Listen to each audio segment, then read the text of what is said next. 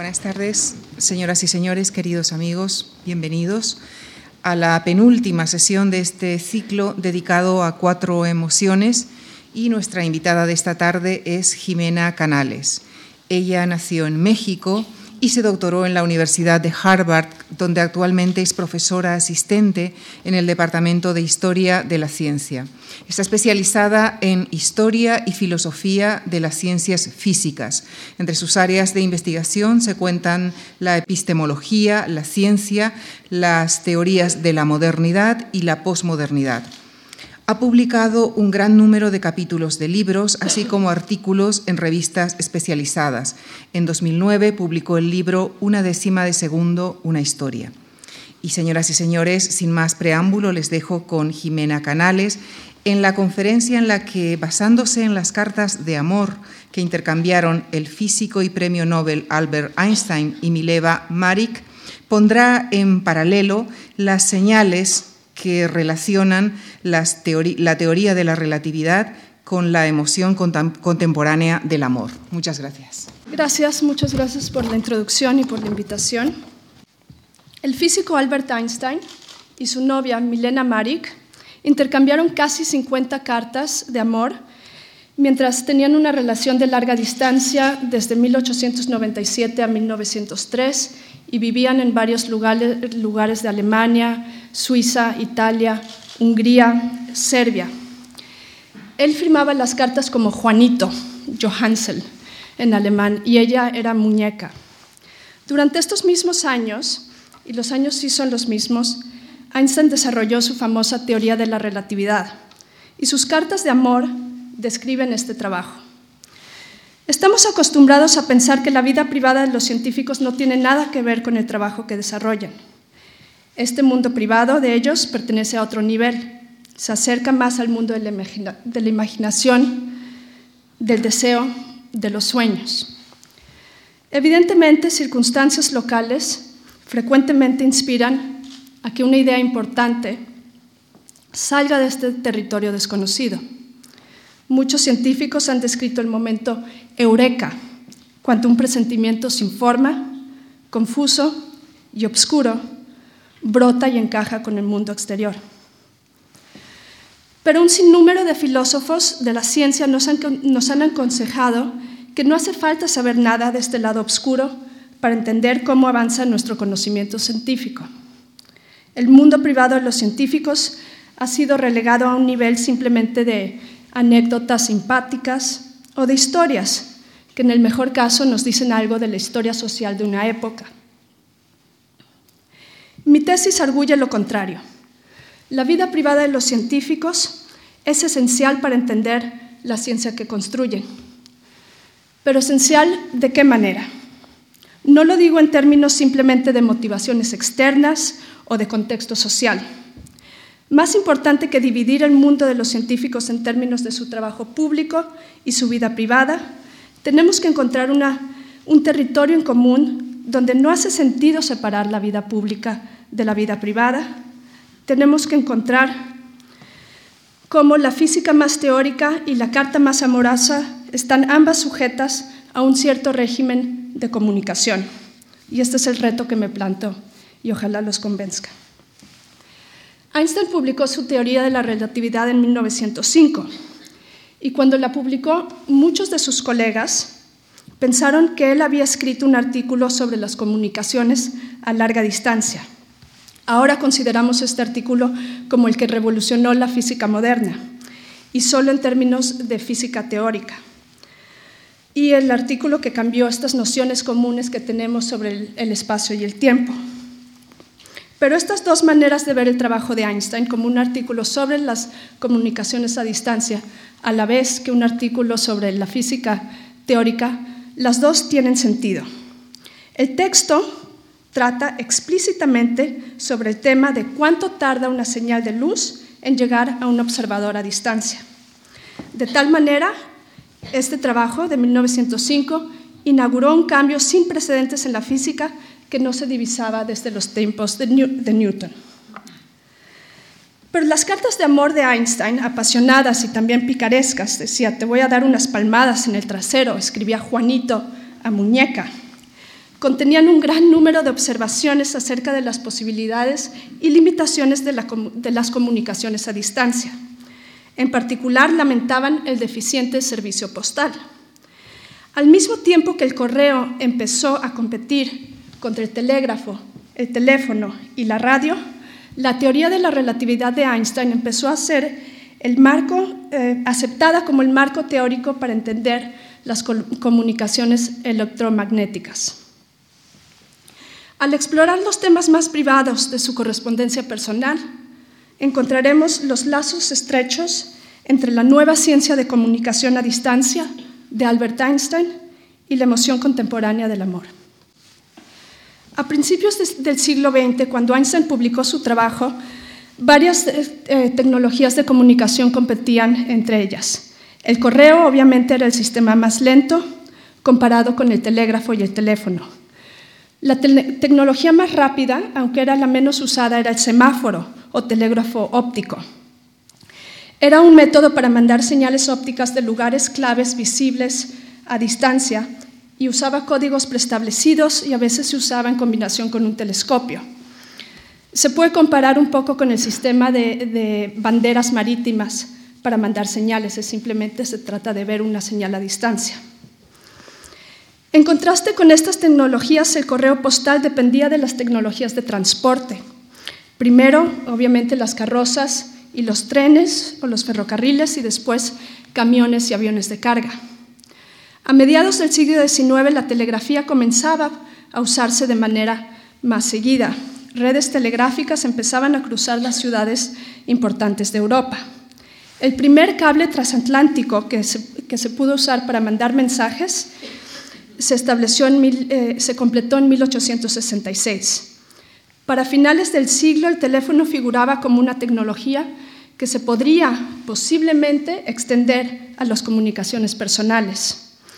También la posibilidad de la telegrafía sin cables, que hoy llamamos la radio, entusiasmaba a muchos científicos e ingenieros. En 1887, el físico alemán Heinrich Hertz, observó que unas chispas eléctricas saltaban en una bobina cuando él pasaba, pasaba electricidad en una bobina cercana. Pero pasaron años después de entonces hasta que surgiera la asombrosa posibilidad de la telegrafía sin alambres, postes y cables. Y el hecho de no, tener esta, no necesitar esta infraestructura complicada, costosa, era lo que entusiasmaba a los desarrolladores. En el año 1904, el científico italiano Marconi logró transmitir una señal de puntos y líneas, lo que hoy llamamos el código Morse, a través del jardín de su propia casa y el resto es historia.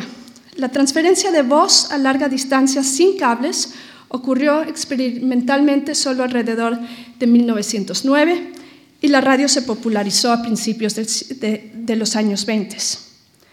Cuando Einstein publicó su trabajo, el término que usaba, que usaba repetitivamente en el trabajo científico, de señal de luz, incluía, además de señales ópticas visibles por el ojo humano, la telegrafía con y sin cables.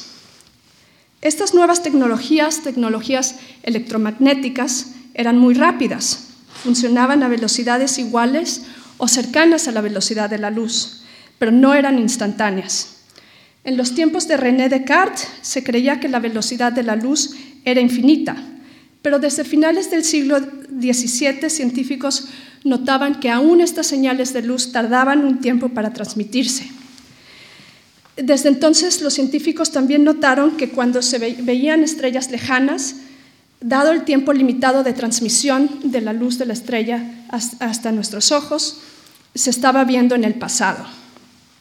Científicos e ingenieros pronto empezaron a investigar cómo la velocidad limitada de las ondas electromagnéticas, que incluyen desde el, telégrafo óptico, el telégrafo normal y la radio o el telégrafo sin cables, afectaban las telecomunicaciones. Y de esto trata el trabajo de Einstein. Estas investigaciones crecieron en importancia cuando naciones europeas y norteamericanas empezaron a estandarizar y transmitir la hora pública, un año antes de que Einstein publicara su artículo, Señales de la hora local, que anteriormente se enviaban por telegrafía, empezaron a ser transmitidas por telegrafía sin cable. Em, y, las enviaban desde la Torre Eiffel. Esto es alrededor de 1904. Después de 1910, estas transmisiones se hacían regularmente desde París y era como se establecía la hora. Pero antes de que estas señales fueran transmitidas de forma telegráfica o por radio, determinar la simultaneidad de dos eventos distantes entre sí rara vez requería tomar en cuenta el tiempo de transmisión. Pero cuando en la década de 1850 se empezaron a coordinar relojes a través de cables telegráficos, los científicos gradualmente empezaron a tomar en cuenta este retraso. Esta misma consideración fue necesaria más adelante, cuando la hora pública se establecía por ondas de radio. El trabajo de Einstein, conocido como paradigmático en términos de física teórica, tenía también un aspecto muy práctico. En su interpretación más esencial, este era simplemente un tratado sobre el tiempo que tomaba una señal de luz en transmitirse. Es por eso que frecuentemente los colegas lo acusaron de haber escrito un tratado sobre las señales. Por ejemplo, el matemático y filósofo inglés Alfred North Whitehead decidió rebautizar la teoría de la relatividad y darle otros dos nombres. La llamaba la teoría de las señales y la teoría de los mensajes. También el físico francés Paul Langevin, que trabajó muy cerca con Einstein, y Einstein una vez dijo que seguro Paul Langevin hubiera descubierto él mismo la teoría de la relatividad si no fuera porque lo hizo antes resumió el trabajo de, él como un tratado que explicaba por qué, y voy a citar, no debía de haber un mensajero o una señal que viajara a velocidades más rápidas de 300 kilómetros por segundo. Cerró la cita. Esta regla explicaba por qué nunca nadie podía mandar un mensaje telegráfico al pasado. Y cuando explicó cómo se debía entender el concepto de causa y efecto en esta teoría, y fue la gran revolución de la teoría, simplemente la resumió. Es el mismo principio del telégrafo. Mi punto es este. Las telecomunicaciones jugaron un papel muy importante en la, teoría de la relatividad, aunque este se ha entendido solamente como un tratado de física teórica.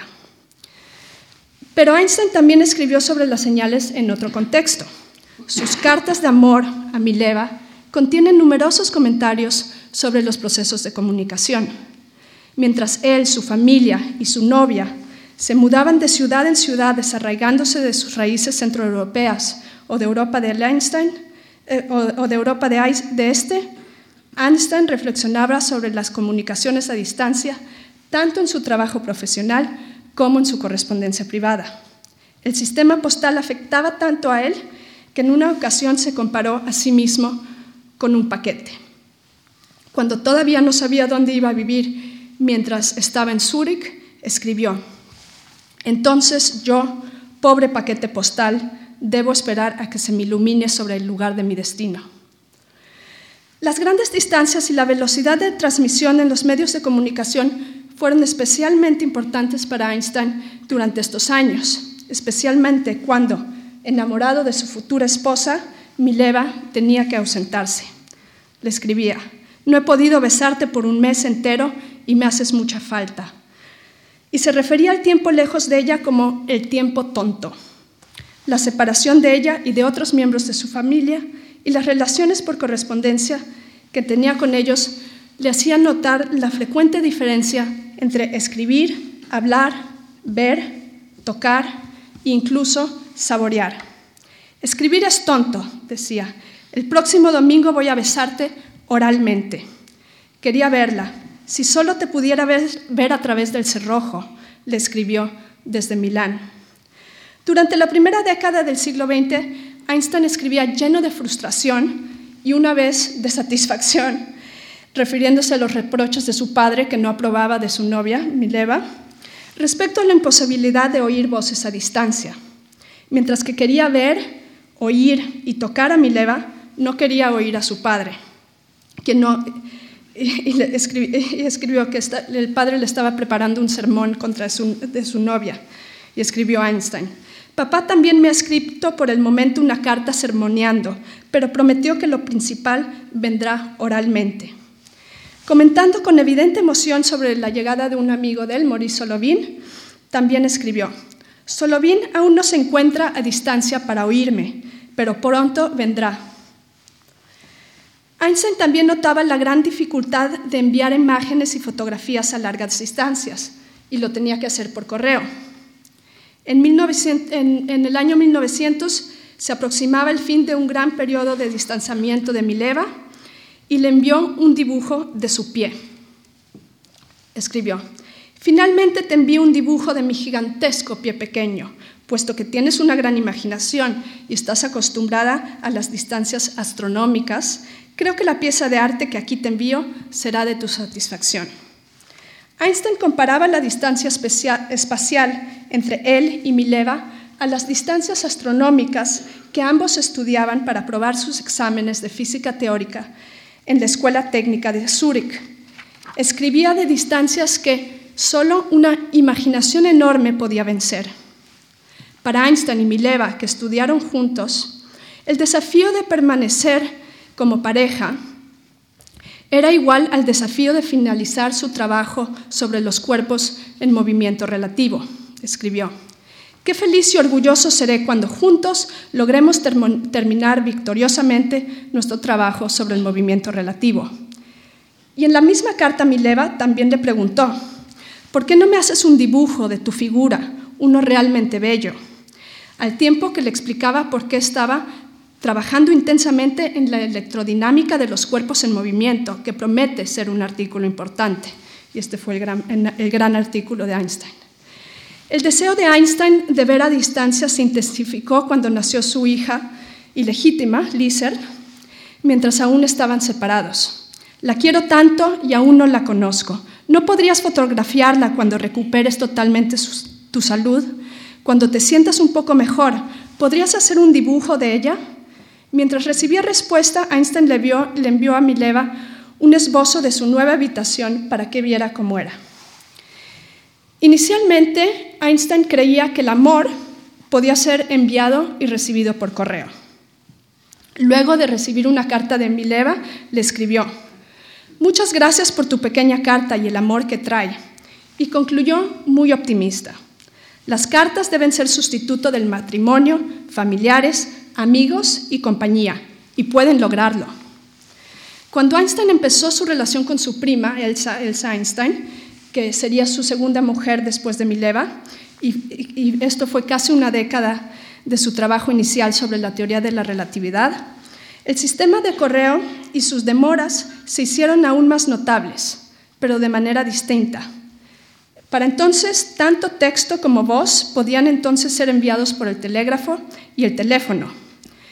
Para entonces, Einstein ya no se quejaba de la diferencia entre oír escribir y ver, sino sobre ser capaz de comer lo que ella cocinaba, que todavía solo se podía enviar por correo. Se hizo adicto a las frituras de ganso que ella le enviaba. Decía, qué buenos son, justo ahora tengo uno en mi boca y pienso en la querida cocinera que, además de sus interesantes proyectos, también tiene corazón y mente para algo como esto. Pero un triste día pero estos guisos también reiteraban las limitaciones de las relaciones a larga distancia y la diferencia entre texto, voz y carne. Me pellizcas con tus cartas, pero me acaricias con tus frituras, se quejaba. Ella le mandaba guisos, pero un triste día en Zúrich, lo único que llegó fue una caja con algunas manchas de grasa con magnífico olor. Einstein perdió su paciencia si pudiera agarrar del cuello al maldito empleado postal, que seguramente se había comido el guiso. En 1912 ocurrió la primera transmisión exitosa de fotografía entre dos ciudades europeas distantes, pero estas tecnologías eran usadas solo en casos muy excepcionales, como por ejemplo hallar una persona que se fugaba de la ley. Fue solamente en 1925 que la compañía norteamericana American Telegraph and Telegraph ATT empezó el primer servicio comercial para enviar fotografías por telegrafía y cobraba 50 dólares por una transmisión de 5 por 7 pulgadas desde Nueva York a Chicago y eran 100 dólares para transmitirlo de Nueva York a San Francisco. La televisión todavía eh, faltarían décadas para que fuera inventada. Pero durante las primeras décadas del siglo XX, lo poco que podía hacer Einstein para satisfacer a su novia mientras él estaba lejos era enviarle fotografías por correo. Voy a tratar de conseguirte un retrato mío, le explicó. Preferiría ir, pero... Viajar por tren era la manera de poner dos personas en contacto físico. Los trenes para Einstein aparecían frecuentemente en su trabajo científico y de divulgación. Su famosa redefinición de la simultaneidad usó el ejemplo de un tren llegando a la estación. En este trabajo, y esta es una cita del trabajo científico de Einstein, él escribió, el tren llega aquí a las 7 en punto, y esto significaba el señalamiento de la aguja pequeña de mi reloj al número 7 y la llegada del tren son eventos simultáneos. Con esa sencilla frase empezó la revolución de la física moderna.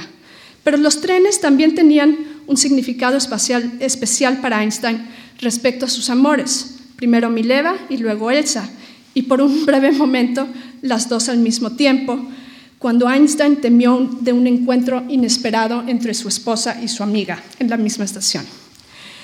Las primeras cartas de Einstein estaban llenos de anhelos de momentos de reencuentro, frecuentemente en estaciones de tren.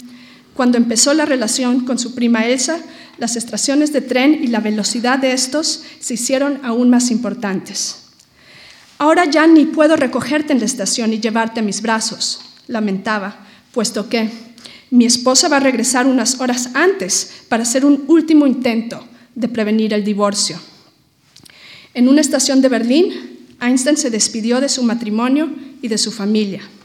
Le escribió, terminó la última batalla, Ayer mi esposa se fue con los niños. Yo estuve en la estación de tren y les di un último beso. Lloré ayer sollozando como un niño por la tarde, luego de que se fueran. La larga distancia definió muchas de las relaciones amorosas de Einstein. Estando lejos de Elsa, Einstein describió la escritura de cartas como un, cita, miserable sustituto de la realidad. El significado de sus relaciones amorosas a distancia también cambió a través de los años. A principios del siglo eran como una tortura intermitente para él, pero para cuando estalló la Primera Guerra Mundial se volvieron casi deseables. Cuando se separó de su primera esposa, Mileva, y quedó libre para casarse con su amante, Elsa, Einstein había comprendido que prefería el amor a distancia. Vacilando en su promesa de casarse con Elsa, argumentó que un poco de distancia en nuestra vida externa será suficiente para proteger aquello que hace nuestra vida maravillosa, de volverse banal y palidecer. Quiero pasar ahora a investigar la manera como Einstein se describió a sí mismo en su autobiografía, que escribió poco antes de morirse. Ahí escribió, y esto dijo, lo esencial en, el ser de una persona de mi tipo está precisamente en lo que piensa y cómo lo piensa, y no en lo que hace o lo que sufre.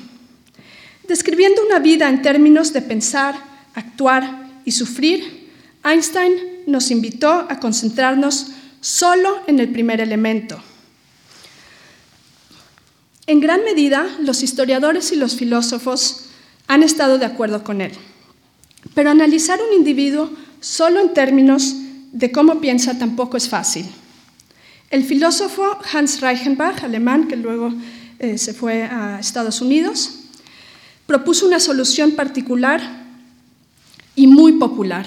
Y desde entonces hasta los próximos 50 años se ha seguido básicamente el modelo que propuso Reichenbach en la historia de la ciencia, en la historia y filosofía de la ciencia.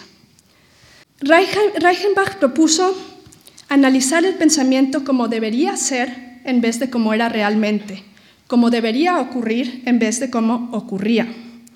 Invitó a los filósofos e historiadores a estudiar el contexto de justificación en que se basan las teorías científicas y dejar afuera el obscuro contexto del descubrimiento de los laberintos mentales. El legado de Reichenbach y de la escuela de empiricismo lógico de la que forma parte nos deja un mundo dividido en dos. En el verano de 1901, Einstein recibió una carta muy especial de Mileva en la cual ella le decía, hay un tren que pasa por Medmestatten a las 7.56 de la mañana. ¿Te gustaría ir en ese viaje conmigo, querido? Si solo pudiera tenerte una vez más, como es el deseo de mi corazón, mi querido amor, si supieras cómo te amo. Algunos años más tarde, Einstein escribiría las famosas líneas de su artículo sobre la relatividad. Este tren llega aquí a las 7. Al escribir estas líneas, Einstein estaba, a pesar de sí mismo, pensando, haciendo y sufriendo al mismo tiempo. El trabajo de Einstein surgió en el contexto de la necesidad de coordinar señales de tiempo, pero poco después de su publicación, científicos empezaron a preguntarse cómo el intercambio de señales de luz a través del espacio vacío se relacionaba con otras formas de comunicación, incluyendo, pero no limitándose, aquellas usadas para determinar el tiempo. Einstein aquí empezó a responder algunas de estas preguntas de una manera más general. Y aquí me vuelvo otra vez a su trabajo científico. Aún trabajando en la oficina de patentes, que entonces estaba inundada de solicitudes relacionadas con nuevas tecnologías de comunicación, porque era el área de la ciencia que, que estaba más, más, más candente, Einstein mantuvo una correspondencia con un colega que se llama Wilhelm Wein, sobre el significado del término señal. Vine le preguntó a su colega si el intercambio de señales de luz que describía el artículo aplicaba más generalmente a toda forma de señales de transmisión de información. Y Einstein, en su respuesta a Vine, empezó a definir de una manera diferente el término de señal y de señalización.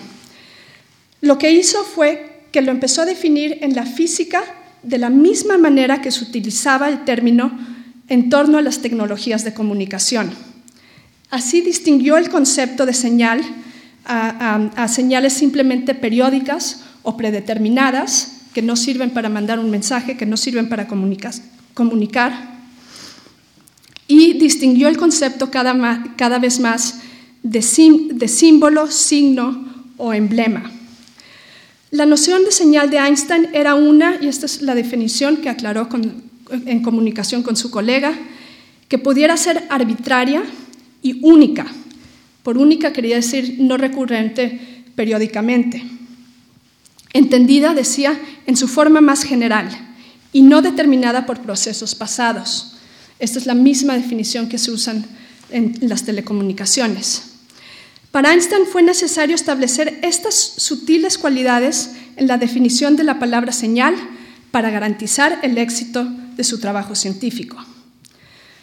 Pero la manera en que entendía señal estaba atada a sus experiencias con las mismas, con las señales que él mandaba y recibía.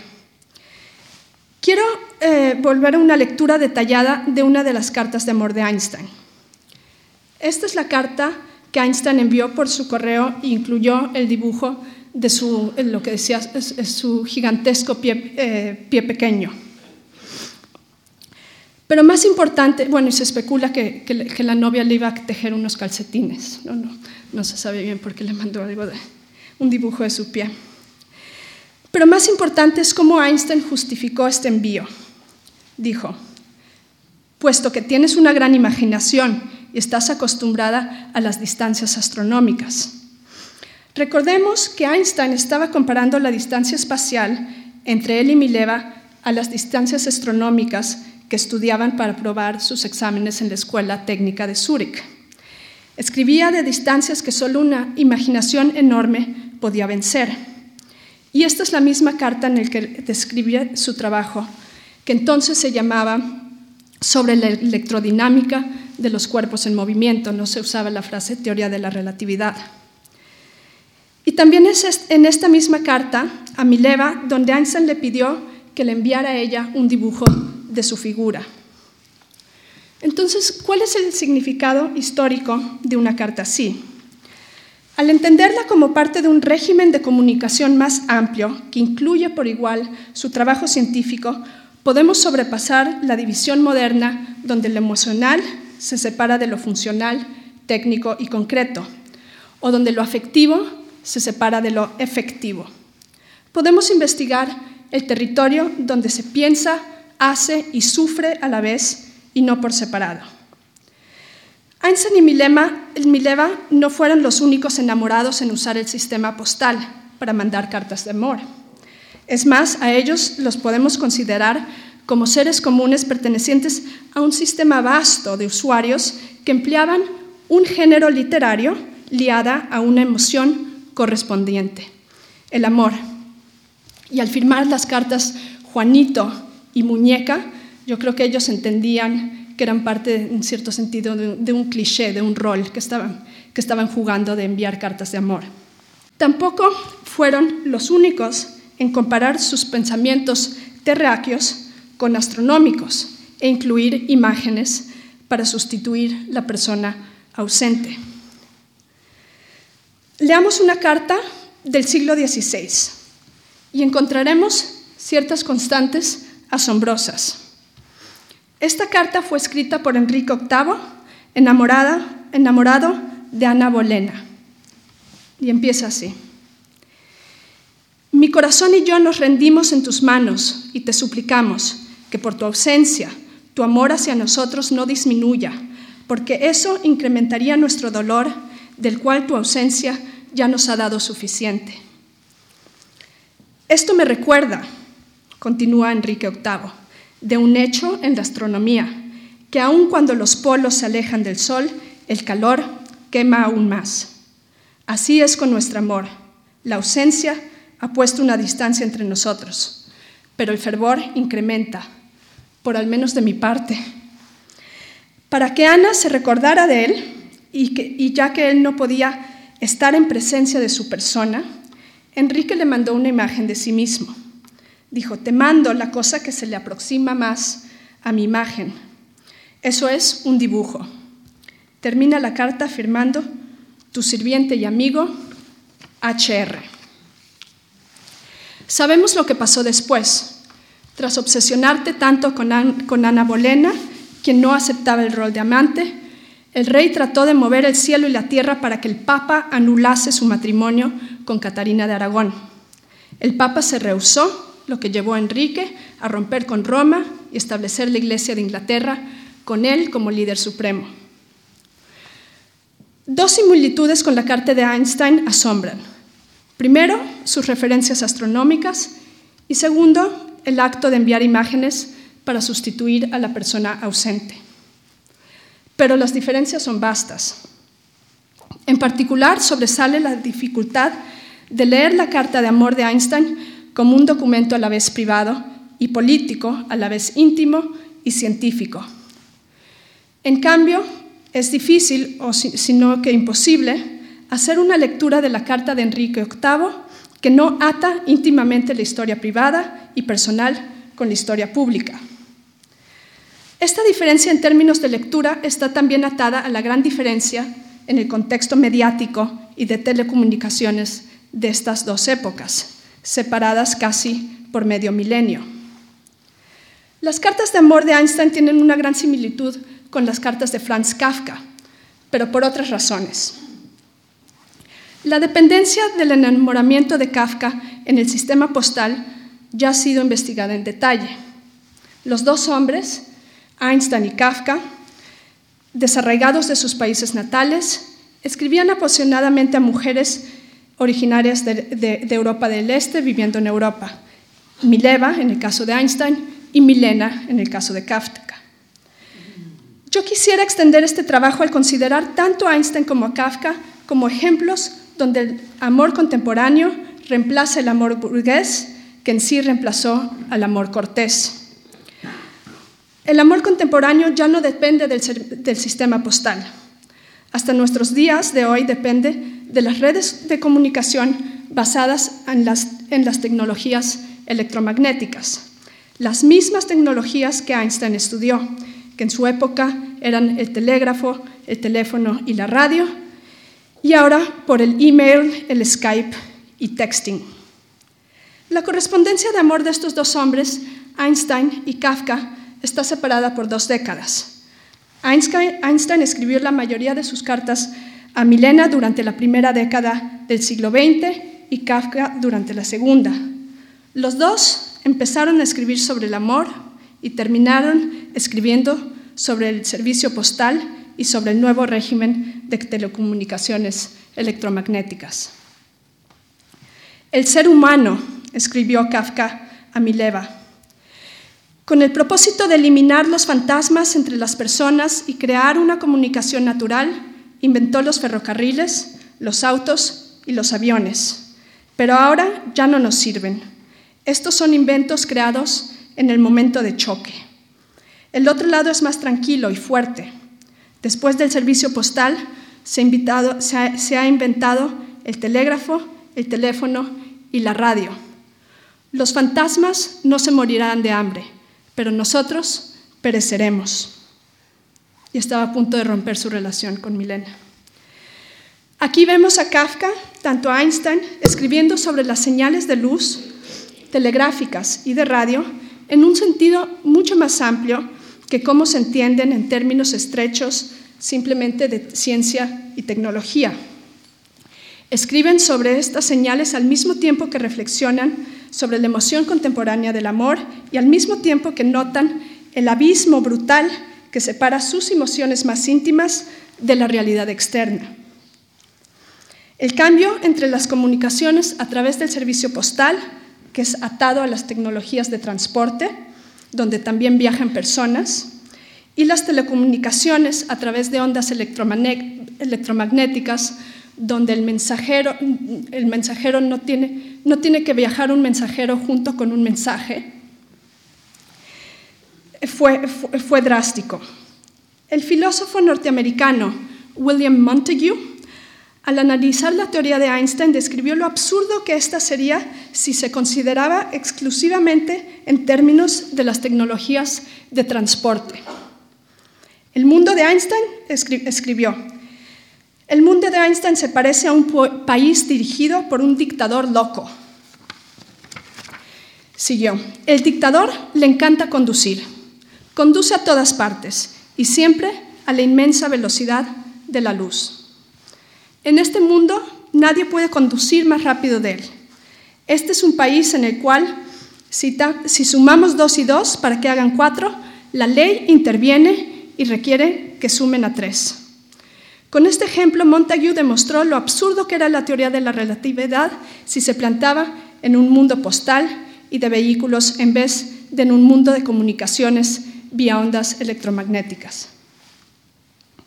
Para finalizar, permítanme incorporar mi conferencia dentro del, marco más general de este ciclo y espero que algunos de ustedes hayan eh, acudido a las otras conferencias. Manuel Lucena Giraldo nos recuerda del artículo publicado en 1941 por Lucien Febre, donde él denuncia cómo los elementos básicos de la conducta social, como el miedo, el odio, la crueldad o incluso el amor, se excluyen repetidamente de las narraciones públicas y económicas. Las consecuencias de esta exclusión son devastadoras, estrechamente conectadas a otras divisiones modernas, por ejemplo, la división entre lo cultural y lo social. Y en consecuencia, estas divisiones incrementan la autonomía de las esferas separadas de la ciencia, la moral y el arte donde precisamente por su especialización y su relegación a una cultura de expertos se vacían cada vez más y más. Einstein y Kafka íntimamente notaron estas divisiones. Mientras Einstein decidió concentrarse en la ciencia, Kafka optó por lo contrario. De física no entiendo nada, escribió, y, segura, y seguro ella me entiende a mí aún menos. ¿Qué tienen que ver sus dimensiones tan vastas con mis escuetos 55 kilos que peso desnudo? Se preguntó. Intelectuales desde Max Weber hasta Jürgen Habermas han lamentado este desenlace, breve historia que nos lleva desde la Ilustración hasta el capitalismo actual y sus problemas. ¿Qué hacer? Por el momento, al menos reanudar los cabos sueltos empezando con esta revaluación y relectura del trabajo de Einstein y de la ciencia moderna. Tenemos que ir a la búsqueda de un territorio en común que conecte nuestra cabeza, guiada por la ciencia, con el corazón guiada por las emociones. Muchas gracias.